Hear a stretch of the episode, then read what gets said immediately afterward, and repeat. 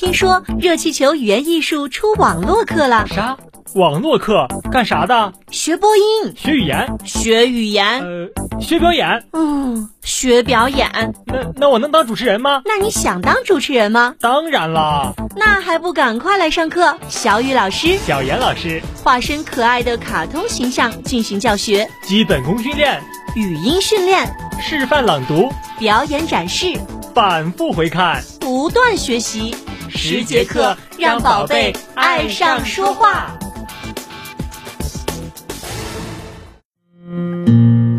每个温暖的夜都有我的声音，每个美好的故事都有我的陪伴。菲菲心灵启智，陪你入眠，伴你成长。伴你成长。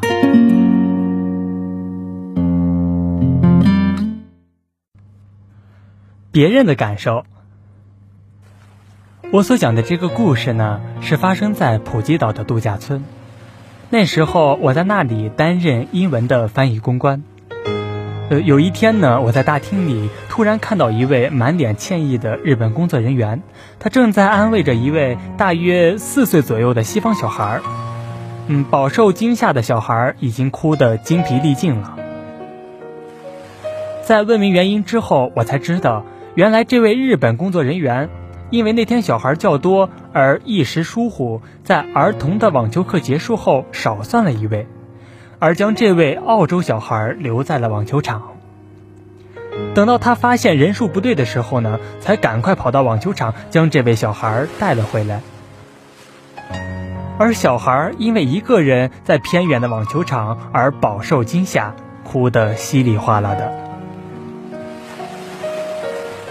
现在澳洲妈妈出现了，她看着自己的小孩哭得惨兮兮的。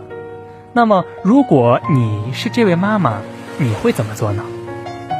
嗯，痛骂那位工作人员一顿，还是很生气的将小孩带离开，再也不参加儿童俱乐部，还是直接向主管抗议？都不是。我亲眼看见这位妈妈蹲下来安慰四岁的小孩，并且很理性的告诉他。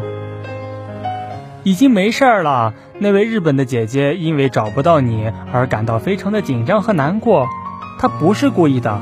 所以呢，现在你必须亲亲那位日本姐姐的脸颊，去安慰她一下。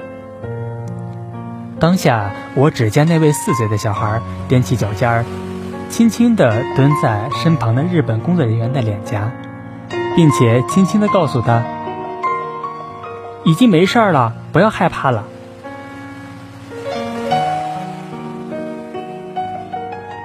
当你感到难过、害怕的同时，也别忘了别人心里的感受。那么，当你对朋友施予帮助的时候，也不要忘记不要伤害到其他人。